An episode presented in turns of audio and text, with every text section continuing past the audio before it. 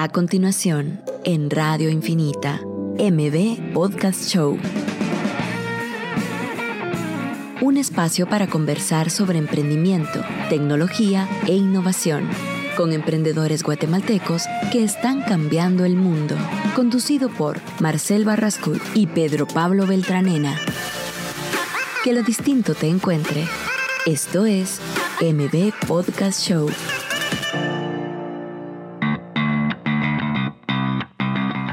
Hola a todos, bienvenidos a MB Podcast Show. Estamos en el episodio 27 ya de M Podcast Show. Llevamos 27 semanas compartiendo contenido súper valioso con emprendedores, innovadores, líderes en industrias. El día de hoy, pues, eh, pero Pablo no está con nosotros. Él tuvo un caso bien especial y es algo del día a día de los emprendedores. Tuvo que ir a una, un par de reuniones para cerrar un par de tratos súper interesantes eh, que espero que nos cuente tal vez la próxima semana cómo le fue, qué fue lo que aprendió y qué podemos compartir con toda la gente que está escuchando. Hoy tenemos un invitado especial que creo que eh, quiero hacer énfasis ahorita en, que la gente que quiere poner un restaurante, que quiere poner un negocio de comida, escuchen atentos. Vamos a tener abierto el WhatsApp para que nos escriban cualquier duda. Tenemos aquí un experto en creador de conceptos. Eh, se llama Justo Bascal. Justo, ¿cómo estás? Bien, gracias, Marcel. Gracias Bienvenido. por la invitación. No, aquí. Contentísimo de estar aquí con ustedes. Qué bueno, mira, justo, eh, quisiera pues comentar un poquito lo que, lo que has hecho, pues sos creador de conceptos, explícame un poquito qué es la creación de conceptos, especialmente en el área de alimentos y bebidas. Gracias. Eh, básicamente la creación de conceptos es es detectar una oportunidad en el mercado. ¿verdad? Es eh, conocer un poquito en la calle al consumidor, qué es lo que está buscando, eh, ver si también la idea que uno tiene es buena y no solo que sea buena, sino que sea una buena oportunidad. A veces nosotros tenemos buenas ideas, pero no son tan buenas oportunidades y, y, validar esa parte es difícil. Y luego si se valida si es una buena oportunidad, ¿de qué tamaño es la oportunidad? O sea, Okay. qué tan grande puede ser o qué tan pequeña y estar consciente de eso. Y al final es la misma metodología que podríamos usar para cualquier negocio. O sea, al final tienes que validar, ver qué oportunidades hay, qué tan grande es esa gente que está dispuesta. Sí. Porque si nos ponemos a pensar, tenés que dedicarle mucho tiempo, mucho recurso, invertir, invertir no sé, eh, dinero a algo que tal vez puede ser que sea una excelente idea, pero tal vez ahorita nuestro país o el lugar en donde tenés pensado no está listo para eso. Sí. Es sí. parte de la creación del, del concepto. Totalmente. Aquí eh, nosotros tenemos mucho el concepto de restaurante, en- creemos que es cocinar rico. ¿Ok? Y, y no solo es eso. No solo es eso, es, es todo lo que está atrás. eh, eh, realmente cuánta gente podemos atraer con, con el concepto que vamos a crear. ¿De dónde viene la idea de, del concepto? O sea, de, viene de algo que vi en la calle. Por ejemplo, en el bulevar de este lado, vos vas a ver una cantidad de cadenas de un lado, que están creo que casi todas las cadenas de comida rápida Ajá. en la zona 15. Del otro lado ves menos. Y toda la gente que vende hot dogs está solo de un lado. ok, ok. Entonces esas son las preguntas que hay que hacerse. ¿Por, ¿Por qué, qué? ¿Por qué los hot dogueros están solo de ese lado? Y es cierto, del otro Sí. lado no hay ni uno. Entonces ese tipo de cosas son las que hay que ver, ¿verdad? Ok, o ¿Y a qué precio venden? ¿Y por qué ellos venden enfrente de una cadena de comida rápida grande y siguen vendiendo durante años? ¿Y sabes esa respuesta o...? o- Esas son las preguntas que hay que hacerse. ok, ok, sí, antes ¿Y de... por qué hot dog y por qué no otra cosa? Ah. ¿Verdad? Eh, y no tratar de ir en contra de eso, sino tratar Entenderlo. de entenderlo, Perfecto. entenderlo, ¿verdad? Entenderlo. Mira, justo parte de, de este segmento es lograr entender cuál es el día a día de un emprendedor. O sea, sos un emprendedor. Eh, para la gente que no sepa, Justo Bascal fue parte del equipo fundador de iCafé, eh, que es una, bueno, ya no, yo no sé si es una cafetería o es ya es Es un una cadena ya. una cadena de, de- de experiencias al momento que tomas café. Eh, para que sepan, él fue uno de los creadores de los conceptos y el concepto que se ve actualmente súper exitoso. Entonces, creo que tiene mucha experiencia. Yo quisiera abrir el WhatsApp, que es el 5741-1290. Si en dado caso tienen cualquier duda, mucha gente que tenga ideas de crear un, restaurante, alguna, eh, algo relacionado con comida o bebida, pues nos la pueden hacer. Vamos a estar tocando estos temas de los errores más frecuentes al empezar un restaurante. Pero al principio quiero saber cuál es tu lucha de esta semana, que, ya siendo un creador, un emprendedor, qué luchas has pasado, que te recordes, que, creas que puedas compartir y cómo lo solucionaste que pueda ayudar a la gente que está escuchando. Sí, yo, creo que lo, que a mí más me costó fue Yo empecé a trabajar en empresas grandes. empecé a trabajar a los 18 años, eh, bueno, en empresas pequeñas a los 18 años. Luego empecé a trabajar en cadenas multinacionales, eh, aproximadamente 6, 7 años. Y, y lo que más me costó fue dejar esa zona de confort, ¿verdad? Eh, y empezar algo de cero. Y fue una decisión. Sí, fue una decisión. O sea, yo de- cuando yo le dije, a- me acuerdo, yo tenía, bueno, era bien joven, pero cuando le dije a mi familia, que siempre me ha apoyado, pero cuando le dije que iba a dejar de trabajar en una empresa grande, era una empresa bien grande y pues me iba bien. Eh, ¿Por Ah, seguir un sueño o sí, qué era? Sí, por seguir un sueño y ni Ajá. siquiera por, por una necesidad que no me estaba yendo bien, sino Ajá. al contrario. Era algo bien personal. Eh, recibí mucha crítica constructiva, pero con mucho miedo. ¿verdad? Ok. Con mucho miedo. eh, y para la gente que nos está escuchando, ahora, yo he visto ahora, la palabra emprendedor suena muy glamurosa. Está de Suena- moda. Sí, está de moda el startup, no sé qué. Es bien difícil. O sea, Sí. es bien difícil. Ajá. Es de lo más difícil. Eh, la gente mira a un emprendedor como una persona entacuchada, que va en un carro nuevo, que tiene, que viaja. Es un gerente ajá, general de un banco. No, peor. O sea, ahora ya sale así. No es así. Ajá. No es glamuroso. Exacto.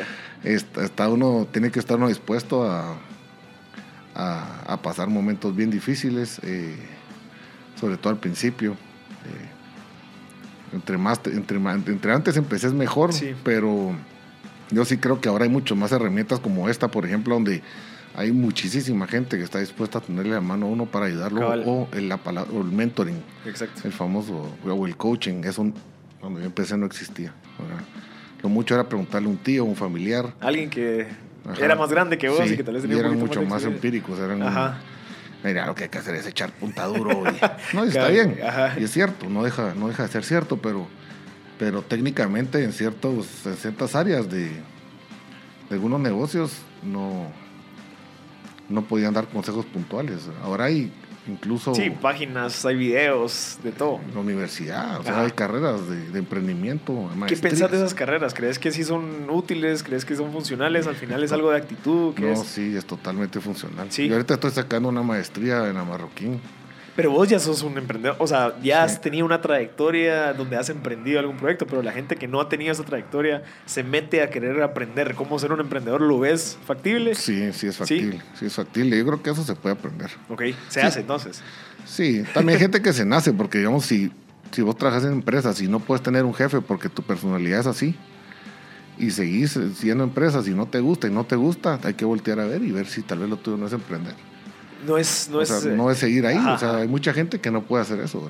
No tiene nada de malo, ¿verdad? No tiene nada de malo. Hay gente que, tiene, que cree que tiene algo de malo, pero no, no tiene nada de malo. No todos, no todos eh, tienen que trabajar en una empresa toda la vida o no todos tienen que ser emprendedores tampoco. O sea, Claro.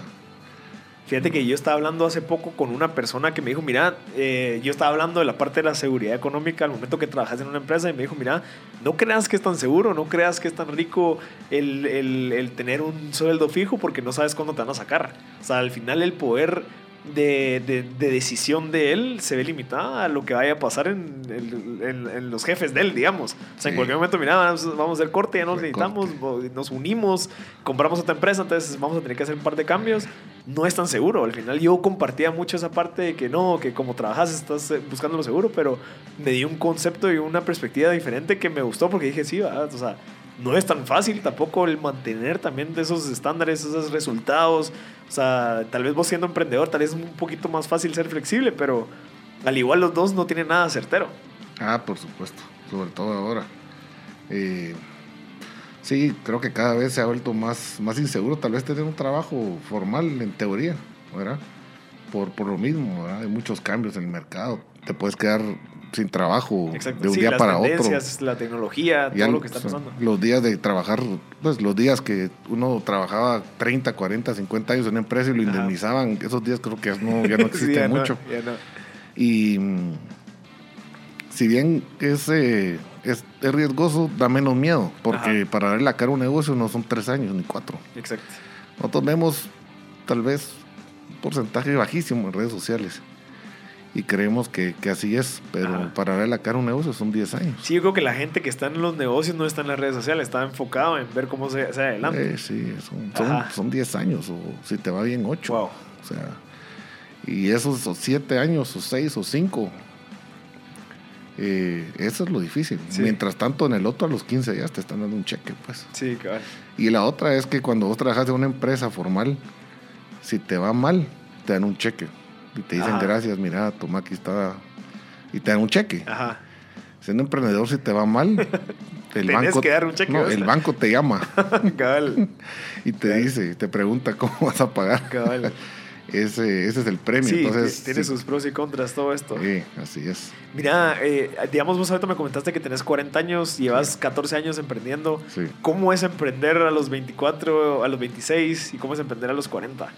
Sí, antes yo creo que ni- no, no, no yo nunca usé esa palabra emprender. Ok. Nosotros, pues, em, yo decía poner mi propio negocio. Ajá. Eso, o sea, ahora ya Quiero ser empresario. Ni creo que ni eso. Ni eso, ¿eh? sí, sí. sí, eh, no había tanto, no había tanto apoyo, ¿verdad? No había tanto apoyo, eh, pero sí había mucha gente que, que estaba dispuesta a, a ayudarte de una forma, de una forma un poco menos técnica como ahora. Sí. ¿verdad?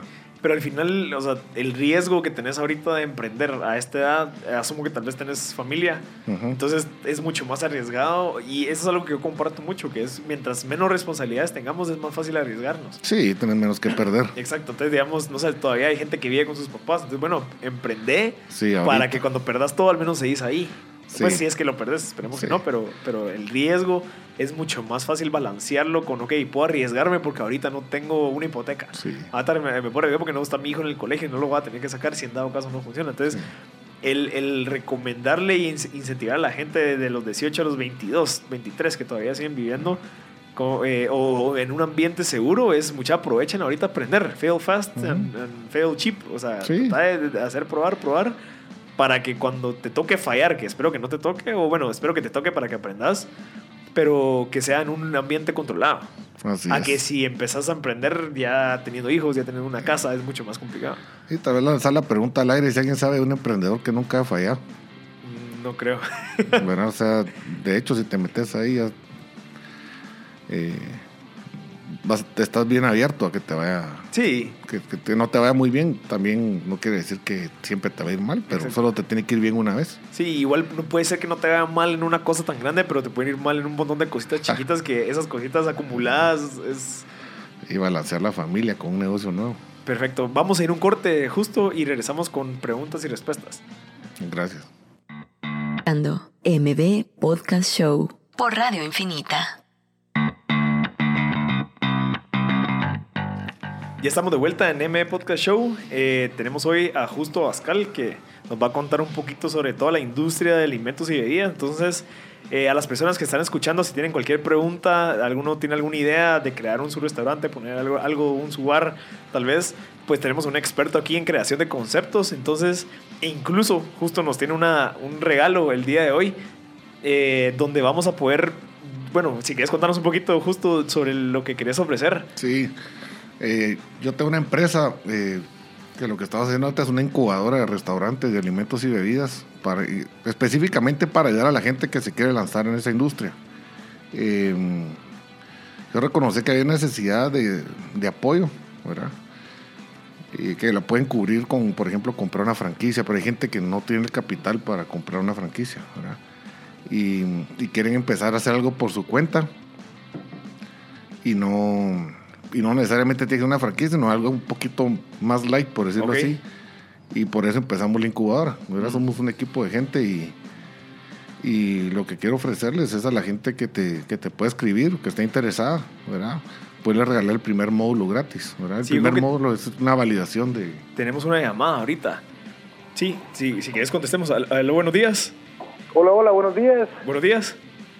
Eh, pues, pues nada, eh, los estaba escuchando, me, me- me fascina el programa en cuanto a la parte de, de ser emprendedor, de, de formarnos como emprendedores y, y de, y de persistir hasta, hasta lograr las metas que nos proponemos. Ajá. Eh, pues, pues nada, yo eh, les, les- les recomiendo, hay un programa que yo estoy ahora siguiendo, es de ingenia y es a través de la lectura productiva uno puede hacer bastantes, eh, pues, pues puede retener bastante la información de, de- de la que uno lee. Perfecto. ¿Y cómo crees que le puede tener- ayudar a la gente que nos está escuchando este programa? Digamos, en la parte de la industria de alimentos y bebidas. Bueno, pues nada, e- el, el poder estudiar a través de esto, es- es- estudiar, leer eh, a través de, la, de, de los libros, ¿verdad? Eh, pues es un programa que, que nos, que nos eh, eh, impulsa a, a tener mayor información y, y concentración a la hora de retener la, la información pues que nos, que nos pueda dar los libros eh, de, de- eh, al estudiar, pues. Perfecto. Sea, sea estudiantes o profesionales en, en el área. Muchas gracias. Buenísimo. Entonces, sí, cabal, hay muchos programas en Guatemala que nos pueden ayudar a mejorar. Eh, justo, si quieres irnos contando un poquito. Entonces, Sí. lo que vos venís a ofrecer también parte es el poder apoyar a esta gente que tiene ideas de, en la industria de alimentos y bebidas. Sí.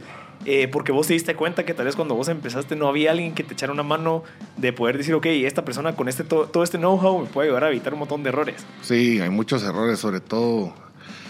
Sobre todo hay mucha gente que va- vamos a escuchar nosotros cuando vamos a algún lugar, nos juntamos, mucha gente, no sé si, si vos has Sí. escuchado, algún día quiero poner un restaurante, ¿verdad? Me encanta cocinar y quiero... Sí, ajá, entonces eh, es una industria que tiene eso, ¿verdad? Todo- mucha gente se quiere meter a ella, pero no hay nadie que te pueda realmente apoyar Ya. Precisamente a, a un costo relativamente bajo o si es alguien que, que realmente tiene mucho entusiasmo, mucha pin, que quiere salir adelante, nosotros nos ponemos a las órdenes para poderlo ayudar sin ningún Perfecto. costo, ¿verdad? Entonces eso es lo que, lo que estamos Sí. ahorita tratando de hacer. Yo creo que a la gente que esté interesada nos pueden escribir por WhatsApp y yo les recomendaría que escucharan ahorita este episodio para ver, o sea, cómo explica justo todo lo que sabe de la creación de conceptos y si les interesa, pues que nos escriban al final para darnos los datos y así hablamos. Pero, entonces, justo, contame un poquito, eh, ¿qué tiene que cumplir un restaurante para que sea rentable? O sea, ¿qué crees que es un, check, un checklist de, de cosas que yo tengo que entender y tener en mi mente al momento que quiera empezar a invertir en tener un espacio donde yo quiera, ya sea comida mexicana, comida árabe, lo que sea? ¿Qué crees Sí. que es lo más recomendable? Mira, lo más importante es que sea una buena oportunidad. A veces nosotros confundimos eh, el tener una buena idea con que sea una buena oportunidad. Eh, un ejemplo clásico es la abuelita italiana que cocina bien rico, ¿verdad? ¿No? Y está bien.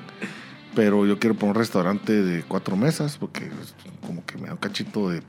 De miedo. Quiero empezar pequeño y no tiene nada de malo, está re bien. Saber cuánto puedes vender con unas cuatro mesas. Eh, no pensar que vas a vender una cantidad exorbitante, sino poder nosotros asesorar y decirle, mira, esto es lo que vas a poder vender. Entonces, tu inversión que no pase de esto para que lo puedas recuperar. Ya. O sea, vos me dices esas mesas por el tiempo que se queda un- una persona comiendo en esas mesas. Sí. O sea, si decís, mira, el menú, el promedio de un menú vale 60 quetzales Sí. y se tarda una hora en comer, sabes de que hay, no sé, Sí, 5 o 6 cierta horas. Ajá, 5 o 6 horas al día en donde puede ser utilizada esa mesa. Multiplicada por el consumo, multiplicada por cuatro mesas y Sí. así va sacando los Y si vas a tener ahora domicilio, por ejemplo, saber hasta cuánto puedes vender a domicilio Ya. y cuánto vas a cuánto tenés que invertir en base a eso. No, no meterte a invertir más de lo que. Y, y vale la pena de- decirle a la gente que quiere empezar un negocio, que quiere meterse a Uber Eats, digamos, o a Uber o a todas estas aplicaciones como Globo, de que no es, tan- no solo meterse a la aplicación y ya que la gente te va a comprar, sino que tienes que crear cierto branding antes para que la gente te, te valore y que te tome como una opción. No solo, Sí. ah, como vende comida italiana, lo va a pedir a él, porque pueden haber más. Sí. Entonces sí. también requiere de un, de un trabajo de redes sociales, de, Sí. de- de- Tenés que- experiencias. Sí, sí, sobre todo la parte de experiencias. eh. La gente ahora va más a, a los restaurantes por vivir una experiencia más que Ajá. por la comida, ¿verdad? Y nosotros estamos a veces enfocados en el precio, en el precio. El precio está bien, pero volviendo al tema, si tenés, digamos, 5 o 20 mesas o, o 5 mesas de 4 personas y encima de todo me decís, eh, mira, quiero ponerlo bien barato. ok. que vas a vender esta cantidad, está bien, ¿verdad? Eh, querés eh, meterte a Uber, a, bueno, a Uber Eats o lo que querrás, metete.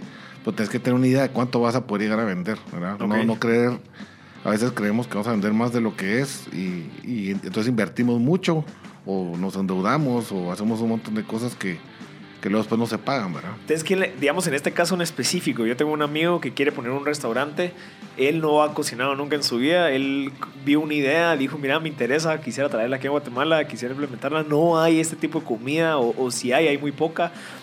Eh, quiero invertir en un local, quiero invertir en equipo, quiero contratar gente, quiero meterlos y, Sí. y vender. Sí. O sea, en- entiendo, yo creo que esa es una idea, qué bonito, o sea, idealista, qué bonito tener tu lugar y tener tu gente, pero la realidad no es así, o sea, no podría, no lo veo tan fácil, o sea, la verdad que no solo es eso, sino que re- yo lo que le recomendé en ese momento fue, mira, deberías de vos empezar a educarte cómo cocinar esto Para vivir el día a día de un local, para entender qué es lo que realmente funciona, reducir los gastos, porque al final, si en dado caso estás trabajando vos, ya te, te ahorraste a una persona más, pues, eh, la curva de aprendizaje y todo esto. Entonces, el, el que validen, creo que vale mucho más la pena, en mi punto, yo sé que vos sos experto, entonces tal vez nos, nos complementas ahí, pero que validen la idea antes de invertir eh, todos sus ahorros, digamos, Sí, en, un negocio. Sí, sí, eso es totalmente. Yo, ese fue el, el motivo principal de empezar yo lo que estoy haciendo.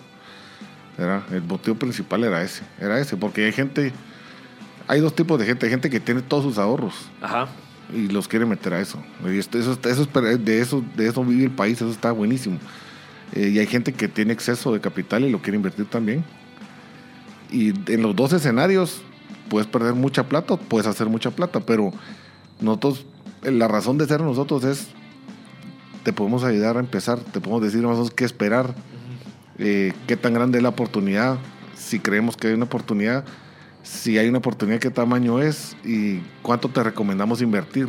Porque te puedes ir, te puedes ir con errores muy peque muy fáciles de detectar al principio, que son innecesarios, Ajá. son totalmente innecesarios. Pero por falta de experiencia no los identifican. Correcto, sí, sí, sí, por Yo- falta, sí. Yo tengo un ejemplo que me encanta, que es el de Hugo, Hugo Ceviches, el Sí, de la antigua. Él empezó en un pick-up. Sí, Él, los llegaba- él- ajá, los picositos llegaba, se parqueaba, toda la gente llegaba.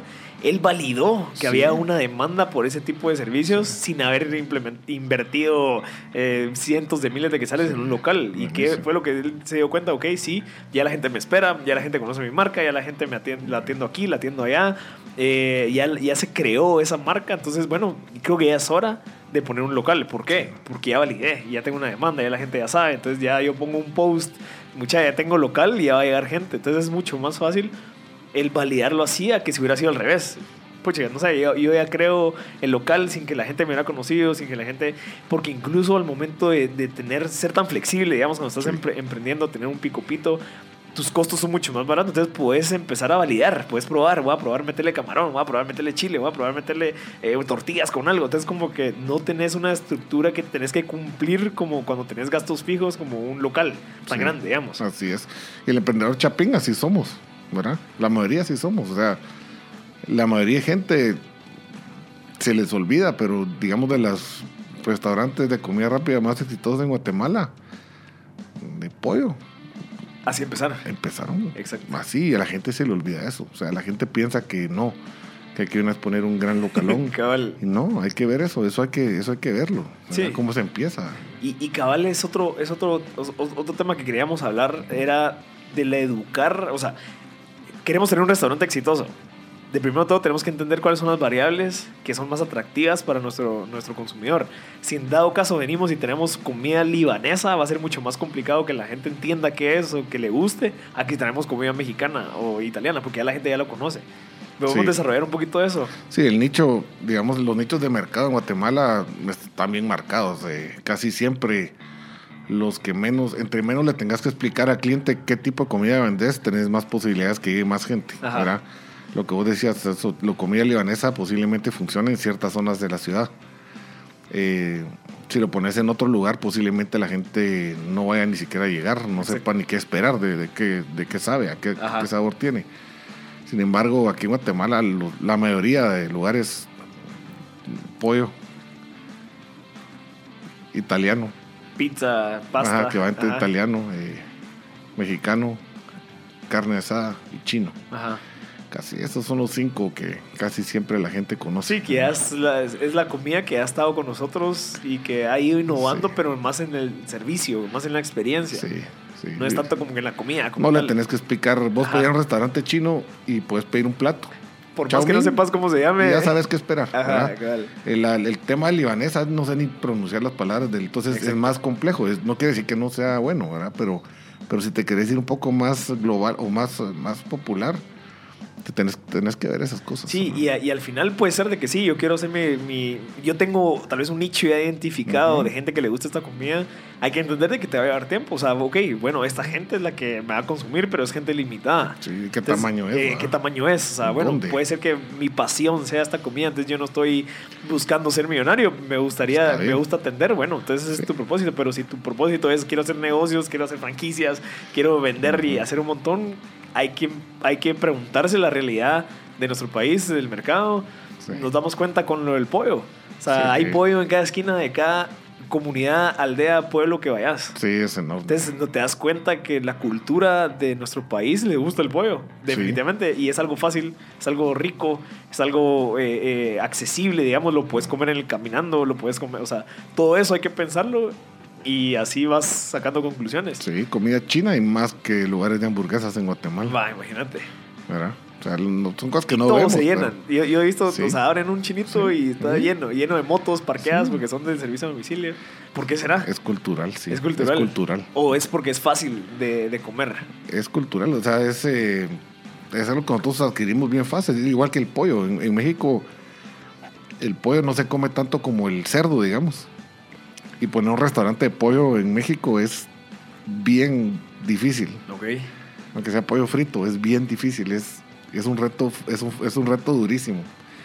Eh, poner un restaurante de- tal vez de tacos en México es mucho más fácil. Sí. Es facilísimo. La gente no hay que explicarle. Sí. Ya solo pones, ya saben qué es.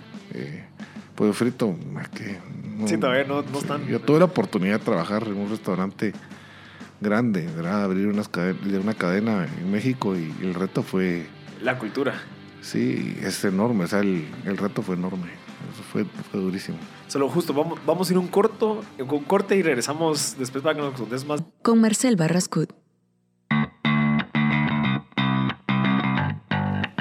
Ya estamos de, ya estamos de nuevo en M Podcast Show. Eh, le recordamos que este espacio es un espacio donde conversamos con emprendedores, innovadores, líderes de diferentes industrias. El día de hoy pues tenemos a Justo Abascal, que es un, un emprendedor y también creativo. Le gusta pues crear conceptos, que es algo bien interesante.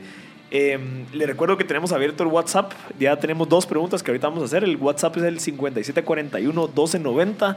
Si en dado caso nos quieren hacer cualquier pregunta relacionada con industria de bebidas y alimentos. Entonces, si en dado caso tenés alguna idea de algún restaurante, eh, tenés algún problema o tenés alguna duda sobre dónde poner tu restaurante, nos las puedes hacer y pues tenemos un experto que te puede apoyar con responderte esas preguntas. Tenemos la primera pregunta de Jacqueline Contreras que está bien interesante esta pregunta porque nos dice, escucha la parte de lo difícil y lo poco glamuroso que puede ser emprender, pero quisiera saber si el entrevistado cree que eso se compensa con la emoción y satisfacción de hacer lo que a uno le apasiona. ¿Qué pensás de eso? 100%, 100%. Yo creo que lo más importante, como uno quiere ser emprendedor, es saber cuál es el propósito de uno en la vida, ¿verdad? Eh, eso es una pregunta bien difícil de hacerse y por qué, ¿verdad?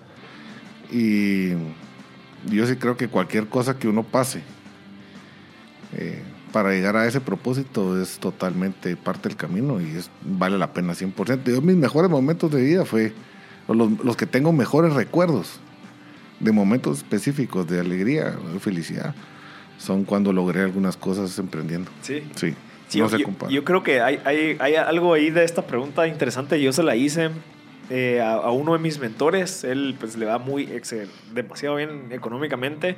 Pero me dijo, mira, yo emprendí por necesidad. Yo de verdad no, no emprendí porque, ah, quiero probar a hacer esto. No.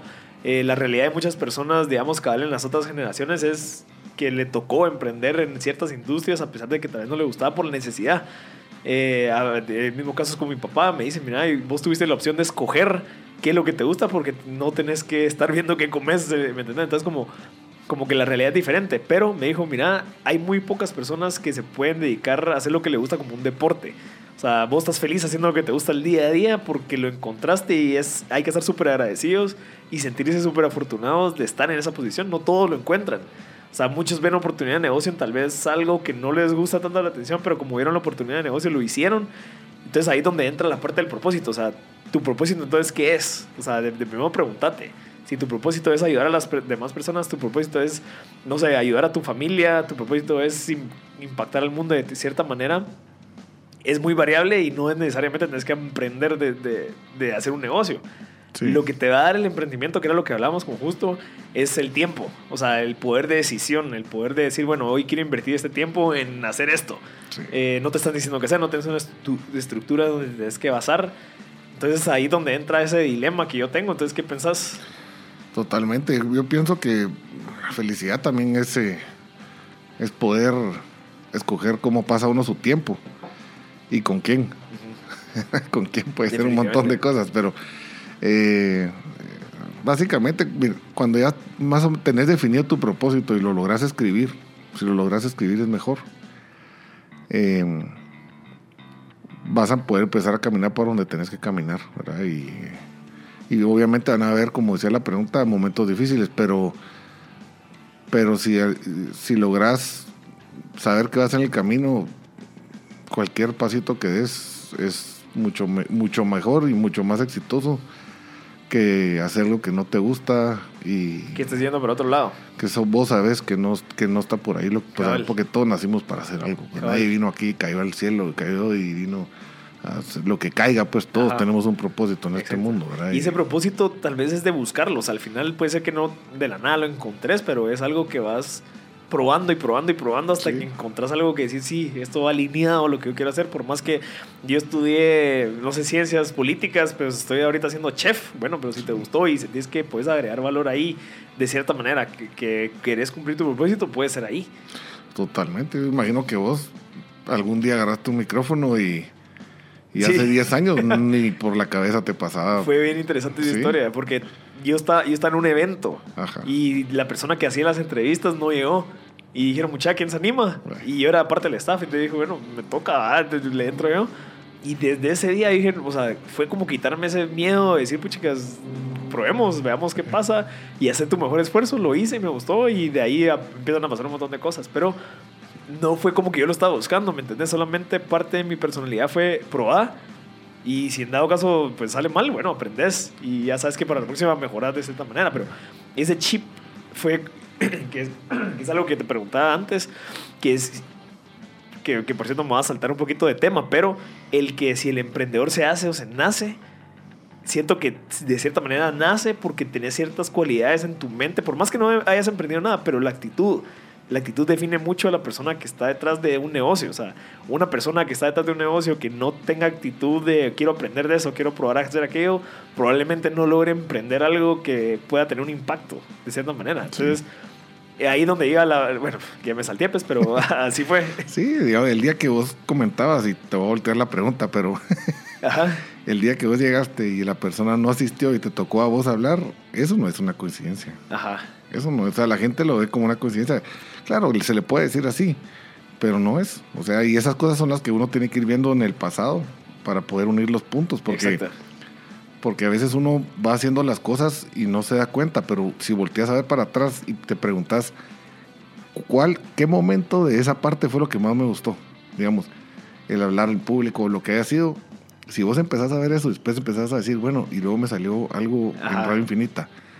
Y cada vez que llego, yo me imagino yo pues yo no yo no te yo no te miro muy triste pues te miro contento ahorita te gusta lo que haces entonces por ahí andas, o sea, vas bien, o sea, en el sentido, y posiblemente en el futuro te van a pasar cosas que no vas a entender, pero más adelante vas a voltear a ver y decir, ya sé por qué me pasó esto. Ya sé por qué pasó esto. Y esas son las cosas que, que, un emprendedor tiene que ver. Sí, y el entender de que no todo es así de rápido, pues requiere paciencia. Yo, esto fue hace 3, 4 años, pues, y hasta ahorita es como que empezó a cosecharse esa, esa semilla que se sembró. Eh, otra cosa que quería agregar era la parte de, del sí, yo creo que, digamos, lo que estábamos hablando antes afuera de, la radio era un emprendedor sí puede hacerse. O sea, al final, yo tengo el ejemplo perfecto, mi novia. Eh, hasta ahorita empezó a moverse de cierta manera en redes sociales, empezó a hacer videos, empezó como a, tomar esa iniciativa para conseguir más clientes y ahorita no para y está así que voy a empezar a hacer no sé qué. Entonces yo dije, puchicas, hace cinco meses me tenías un pavor de estar tanto al público y ahorita ya está buscando y se está moviendo. Entonces eh, llegué a una conclusión de una analogía que es cuando uno está estático, no está pasando nada. O sea, al final estás como cubierto, pero cuando empiezas a caminar hacia un lado, se empiezan a romper un montón de cosas y se empiezan a abrir un montón de puertas y oportunidades. Solo con que vayas para un lado y digas, bueno, voy a probar y voy a probar unos mis tres meses a hacer esto, te das cuenta que empezás a conocer gente, la gente se empieza a contactar, te eh, tenés una perspectiva totalmente diferente de la vida que empezás como a absorber y estar mucho más consciente de lo que te está pasando. Sí, cuando volteas a ver para atrás, logras unir los puntos, pero viendo para atrás, viendo para adelante, no, no sabes que cada puerta que abrís, qué oportunidades te va a traer. No sabes, pero sí hay que moverse. Saber salir de la zona de confort es, bien difícil. O sea, pero sí. hay que hacerlo porque si no se, si no se sale, no, no se abren otras puertas. Sí, yo cada hoy puse un tweet eh, que tuvo mucha, mucha gente le gustó, que es buscar los nos. O sea, buscar, realmente buscar el no porque ese no es el que te saca de la zona de confort y ese salir de zona de confort te hace ver el mundo de una perspectiva diferente. Y al buscarnos, eso es porque te estás arriesgando. O sea, anda por el no, anda a probar y que te digan que no y falla rápido, falla barato y seguir probando y seguir probando. Y eso lo que hace es eso, o sea, te mueves, te empiezas a mover y pucha que sí, entonces como que empiezas a reiterar y reiterar. Eh, Súper interesante ese sí. Yo ahorita me metía, gracias a Dios, la Universidad Francisco Marroquín me dieron una beca para sacar un MBA, ¿verdad? Que esa es la pregunta que le vas a responder a Marcela, que es qué, qué tipo de cursos o maestrías o talleres le recomiendas a los emprendedores. Mira, yo les recomiendo que saquen el de Acton de la, de la Marroquín sí, sí puede, ¿verdad? Eh, si no, que lean, ¿verdad? Que lean biografías, no necesariamente que lean biografías de, de gente muy, eh, muy reciente, pero que lean biografías de emprendedores. Hay eh, buenísimas, ¿verdad? Puedo, mencionar muchas ahorita, pero, pero la parte de estudiar, sobre todo el emprendedor, no sé por qué, no, no mucho le gusta estudiar. okay, okay. no sé por qué. Y si miras en, en, en la mayoría de la gente que es emprendedora, no muchos son muy buenos estudiantes. Eh, a mí ahorita lo que estoy lo que estoy estudiando me está fascinando ahora, me está fascinando, sí. es, que también estás dentro de esa de ese movimiento, ya sabes, estás como que estás con gente que está haciendo lo mismo, de temas que te gustan, lo estás aplicando. Entonces creo que también eso es lo que nos diferencia de, y, es algo de, de, una característica que yo veo es la impaciencia. Es como, querés poner en práctica todo esto, pero como te lo están vendiendo tan, tan intangiblemente en ciertas entidades educativas, te haces aburrirte y dices, no, pero eso cómo lo voy a aplicar si, si me estás dando las cinco fuerzas de no sé qué y cómo querés que lo aplique mañana, ¿me entendés? Es como... Solo querés sacar buena nota. Ajá, cabal, solo para salir de eso y ponerte a trabajar. tenemos otra pregunta, eh, de, creo que es de Juan Diego Velázquez, que es ¿Cómo, ¿Cómo fue que pasaste de empleado a autoempleado? O sea, ¿cómo fue que tomaste esa decisión? ¿Qué fue lo que, que consideraste al tomarse brinco y arriesgarte a, emprender? Sí. Mira, autoempleado es, eh, es una medio trampa también. Esa pregunta es buenísima, porque hay una diferencia entre ser dueño y ser autoempleado. ¿verdad? Hay una diferencia. O sea, eh, el ser autoempleado a mí en lo personal, en lo personal me gusta. Hay gente que no, hay gente que no le gusta, hay gente que, que, lo que hace es invertir su dinero y contratar gente y, y, se separa un poco de la operación del negocio. Pero a mí lo que me llevó realmente me costaba mucho tener jefes. Okay. okay. Me costaba mucho, eh, y eso es bien personal, ¿verdad? Es bien personal. Es, es, es, pero sí me costaba. Y y, todos fueron muy buenos, pero me costaba. O sea, todos, todos los trabajos me gustaban, todos, a los que en ningún lugar que trabajé no me la pasé bien. O sea, me gustaron todos los lugares donde trabajé y, y todos mis jefes, pero, pero en el fondo prefería no tener. Ok. prefería no tener y yo creo que eso es algo que hay que ver también cuando uno está trabajando y, y saber que es más difícil. Sí. Por más duro que sea, es más difícil. Es emprender es un poquito más difícil. Mira, justo si querés respondemos esta pregunta con más detalle después del corte y así pues le damos la, la respuesta que quiere Juan Diego. Eh, muchas gracias y regresamos. Pedro Pablo Beltranena. Ya estamos, ya estamos de vuelta aquí en M Podcast Show. Eh, tenemos a un invitado especial. Le recordamos que cualquier pregunta relacionada con la industria de alimentos y bebidas nos la pueden hacer al WhatsApp al 5741-1290. Nos quedan 15 minutos para terminar de contestar las preguntas. Tenemos un par ahorita eh, que se están escribiendo y tenemos a Justo Bascal que para que la gente sepa, pues es un creador de, de, conceptos. Él ahorita, bueno, si no estoy mal, ahorita te dedicas a esto, que es crear conceptos, venderlos eh, con toda esa investigación detrás para que la gente ya compre el paquete completo para emprender su, su restaurante. Sí, básicamente eso es lo que es. ¿verdad? Veamos los negocios eh, turnkey, o sea, ya listos para abrir. Eh, digamos, eh, tenemos ya una sociedad anónima habilitada al día eh, con un concepto ya desarrollado en branding, con manual de operaciones, todo lo que todos los, Sí, los todo lo que errores le- básicos ajá. que puedes comentar al principio para que la gente tenga más oportunidades de, Perfecto. de- Sí, porque tener éxito. ta- tal vez por como has tenido experiencia, digamos, en la creación de conceptos, en, en la ejecución de estos conceptos, te has dado cuenta de un montón de errores y, cosas que les puede reducir a esas personas para, para emprender. Una de las, que- las cosas que te quería preguntar es, tal vez antes de empezar un restaurante, ¿qué, qué me recomendarías evaluar? O sea, lo primero que, que, que sea que te venga a la mente. O sea, y mira, yo vengo y te digo, mira, justo hoy quiero hacer un restaurante de, de sopas. sí. ¿Qué, qué me recomendarías? ¿Por qué? Porque me gusta hacer sopas Sí, y, y soy un crack haciendo sos, sopas. sos apasionado. Pero trabajo en una empresa. Yo ahorita Te trabajo. tirar, ajá. sí, te querés, bueno, mira, hay que... Es un escenario interesante. No, es, es real, y así empieza todo el mundo. Cabal. No, Eh, me quiero, no quiero dejar este trabajo porque estoy bien y mi estilo de vida Mira, está rico. para ser, para ser práctico y directo, Ajá. yo recomendaría que por lo menos tengas o una sociedad Ok. o una empresa pequeña contribuyente y ya establecida. Para Por- poder facturar. Porque sí, porque esas dos cosas llevan tiempo. Y a veces te tiras al agua y te pueden decir, mira, aquí está tu local y no tenés ni cómo firmar el Exacto, contrato. La otra es asesorarte. Asesorarte con, por- para eso estamos nosotros, ¿verdad? Asesorate porque en qué régimen vas a estar. Si vas a estar al 5%, si vas a estar en otro. Hay cosas, si tenés, si con, si, si con la empresa que tenés podés sacar una licencia sanitaria, si el lugar que estás viendo está habilitado para que sea restaurante. Y todos esos son errores innecesarios que, imagínate, te tiras al agua, dejaste un empleo y después te dicen, mire, le vamos a cerrar su restaurante porque, Porque no tiene el- no tiene- no, y no, no puede hacer cambio de uso al local. Ese cambio de uso es que ese local era para venta y... Una casa, por ejemplo, hay gente que lo trata de abrir una casa y no, se lo cierra.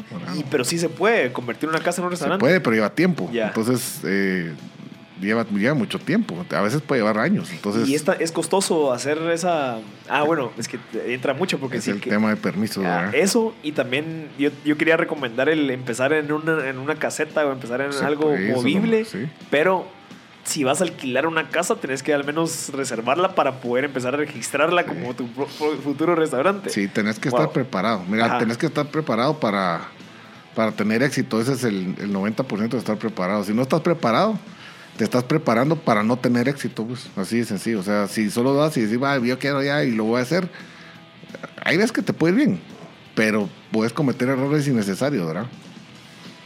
Tenemos, tenemos una pregunta bien interesante que, que me gustó Vamos bastante, que creo que la, la puede resolver eh, bien. Eh, no nos ha dicho el nombre, pero tiene una discoteca que solo atiende viernes y sábado. ¿Qué le recomendás para poder sacarle el jugo durante la semana? Hay que- Habría que ver dónde está, ¿verdad? Pero Va, digámosle, pongámosle digámosle zona 10. zona 10. Ajá. si está bien ubicada, Ajá. tenés capacidad de poder vender entre semana comida. Se puede. Si, si, si se puede, por supuesto que sí. A pesar de que el- el- la infraestructura dentro de la discoteca no es para poner mesas. No, sí la tenés que, tenés que hacer algunos cambios definitivamente, ¿verdad? Ok. O sea, en una barra alta, así, no sé. Ajá. No, pero sí te- te- te- se puede, o sea, de- pues, se puede. Se Ok. puede. Sí se puede. sí, sí se puede. ¿Y algo hay- más que no sea restaurante? es lo que mm, difícil, vamos, porque él ya me imagino que tiene licencia para poder vender Es en zona 1. en la zona 1. Ajá. En la zona 1, comida. Bueno, cambia, cambia bastante, porque en zona 10, zona 1, tal vez en zona 1 hay más gente peatón, entonces puedes aprovechar. Sí, sí, eh, eh, yo creo que sí. Incluso de ser hasta, hasta más seguro. Y, y digamos los permisos, ¿eh? me está diciendo, o esa persona me está diciendo que es una discoteca. ¿Qué permisos tiene que sacar si en dado caso, mira, voy a sacar de lunes a viernes eh, venta de comida? Estoy seguro que cualquier, cualquier permiso de comida va a ser más fácil que una discoteca en la ah, ok. zona 1. O sea, ya pasó lo difícil. Sí, eso es mucho más difícil. En la zona 1, sobre todo. Ya. Es dificilísimo. O sea, entonces, entonces la recomendación sería, mira cómo le, semana. sacas.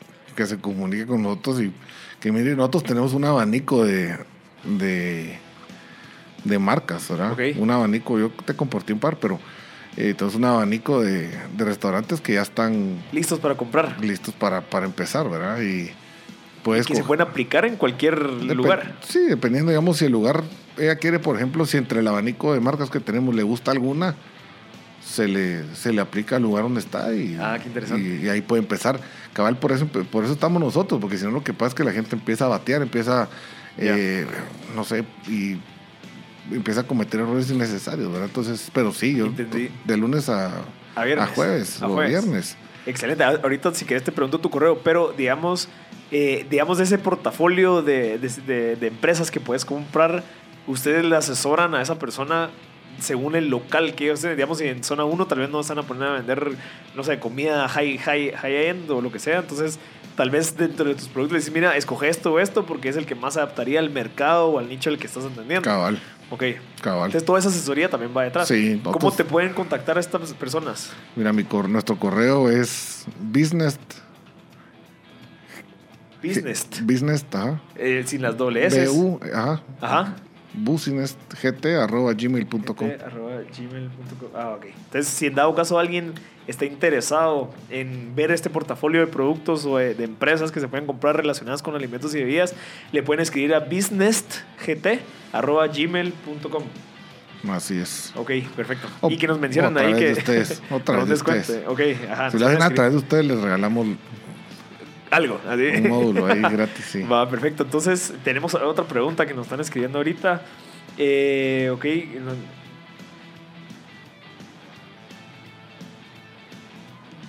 Eh, ok, mi idea es acorde al tema, es de tener un lugar más familiar, donde llamen y, puedan pedir reservación, hacerlo en la casa y en una parte vivir en el lugar, como también poder ser un lugar donde puedan ver actividades deportivas y vender bebidas. Lo dijo Roberto, asumo que eh, me estás diciendo que tenés una casa y que querés vivir ahí, pero también tener un lugar donde la gente pueda hacer reservaciones. Si no estoy mal, por favor, corregirnos, Roberto. ¿Y qué pensás de esa idea? Si en dado caso sí es así. Que de mi casa, donde yo vivo, puedo separar una parte para poder hacer un restaurante o vender bebidas. Si, le- si- mira, si el lugar está ah, adecuado para poderlo, si se puede hacer un cambio de uso o el lugar ya está adecuado para hacerlo, totalmente. Y pues. no hay alguna, eh, no sé, limitación al momento que yo vivo ahí, que es No, vivienda, no. y a la vez tengo un restaurante. Yo creo que esta está mejor. Sí, Sí. pero ¿por qué? Mira, primero porque si vas a emprender, yo Ah, bueno. creo que pagar dos rentas, Sí, si claro. estás pensándolo es porque de plano por ahí va la cosa, ¿verdad? Si, él, si, si la persona que escribió está pensando eso es porque de plano por ahí va la cosa. Ok, No quiere pagar dos rentas, va a pagar, imagínate, un apartamento y una casa. sí, cabal. Eh, tenés más chance que te vaya mal. Ok, Pero hay que ver si, si, si el lugar es posible hacerle un cambio de uso al lugar para poder vender alimentos y bebidas, en vez de invertir todo el dinero y, y luego que te lleguen a cerrar la la MUNI te puede llegar a cerrar. Y también lugar, hay que considerar que si en dado caso vivís y vas a tener un restaurante donde se cocina, tenés que pensar en toda la seguridad de... Sí, de- alimentar y hay un montón de cosas Bueno, y atrás. también seguridad integral de tu persona cuando Sí. estás durmiendo. Si en Sí, dado caso hay un restaurante abajo. Tienes que tener trampa de grasa, que tener- o sea, hay muchas cosas alrededor de eso, ¿verdad? Eh, cabal, esa pregunta es una de las que, de las más, de las más frecuentes, ¿verdad? Por, por el tema de las casas. Ok. Hay que tener mucho cuidado también el impacto ambiental que puedes tener, ¿verdad? Solo poner un restaurante y tirar toda la grasa, el montón de grasa, digamos, a, A la al drenaje, no, al, o al drenaje, tapar los drenajes. Ok. Eh, puedes ocasionar un montón de problemas también. El parqueo, ¿verdad? Exacto. ¿verdad? La gente, sports bar, y te ponen un, un sport, te lo van a cerrar. O sea, si ¿Por no, qué? si no tenés permiso de uso y el vecino no lo dejas dormir, Ya. O sea, hay que considerar un montón de hay factores. un montón de factores, ¿verdad? Ok, que sería parqueo, sería toda la parte del desecho de, de- de Sí. materiales, Sí. eh, seguridad industrial, Licencia de permisos. sonido. Ah, el sonido también. Licencia de sonido. O sea, hay un montón, pero eso, digamos, por, de ahí es donde nace la necesidad de nosotros de, de poder ayudar. asesorar. De ayudar. No, la verdad que es ayudar, ¿verdad? Yo, a cualquier persona que, que, nos, que nos contacte por medio de ustedes o por correo, con mucho gusto, o sea, sin costo, nosotros ayudamos a un montón de gente así. Ok, solo para recordarles, el correo es bu- bis- business, en vez de business es business gt de Guatemala, arroba gmail.com, eh, justo a Ascale, esa es la persona que está aquí con nosotros. Eh, justo si querés para ir terminando, ya no podemos recibir más preguntas. ¿Qué consejo le das a la gente que quiere emprender? Digamos, ah, ya sea que está trabajando o que, que no está trabajando y quiere pues emprender, ¿qué le recomendarías? Ah, Que, que estén seguros que sí les apasiona. Ok, Que no lo hagan solo porque todo el mundo ahorita o te dicen que emprendas o que te apasione lo que estás haciendo. O sea, que de veras te guste, que lo pudieras hacer sin que te pagaran. Exacto. Que te, que te apasione, porque vas a pasar momentos muy difíciles que si no tenés eso, eh, vas a dudar, vas a dudar mucho. Y mejor hacer algo que te guste. Sí, sí, porque al final, o sea, todo ese proceso a llegar a ser exitoso es, es difícil. Sí. Es una subida durísima y si no estás con un propósito, una visión bien clara del por qué es que lo estás haciendo y solo lo estás haciendo porque te dijeron, Sí. va a ser bien fácil que te des por vencido. Sí. Y, y algo que requieren los emprendedores es endurance de seguir echando punta a pesar de que estén pasando mil cosas a la Sí, vez. cabal. Ok, Sí, el, el éxito es hacer progreso, pero encaminado a lo que te gusta. Exacto. Eso es el éxito. Sí. Todo lo demás no es éxito. perfecto, justo. Te lo agradezco bastante. Esto fue un episodio más de M Podcast Show. Esperamos que las personas que escucharon este episodio pues hayan aprendido. Eh, en este caso fue de la industria de alimentos y bebidas y eh, siempre sepan de que estará disponible este episodio en el podcast de M Podcast en Spotify, iTunes. Ahí pueden eh, encontrar muchísimos recursos. Llevamos 27 episodios y creo que si en dado caso están aburridos un día pues pueden aprender bastante de cada episodio o de cada entrevista que se ha realizado. Y esto fue otro episodio y muchas gracias justo. Y esto Gracias, fue M. Podcast Show.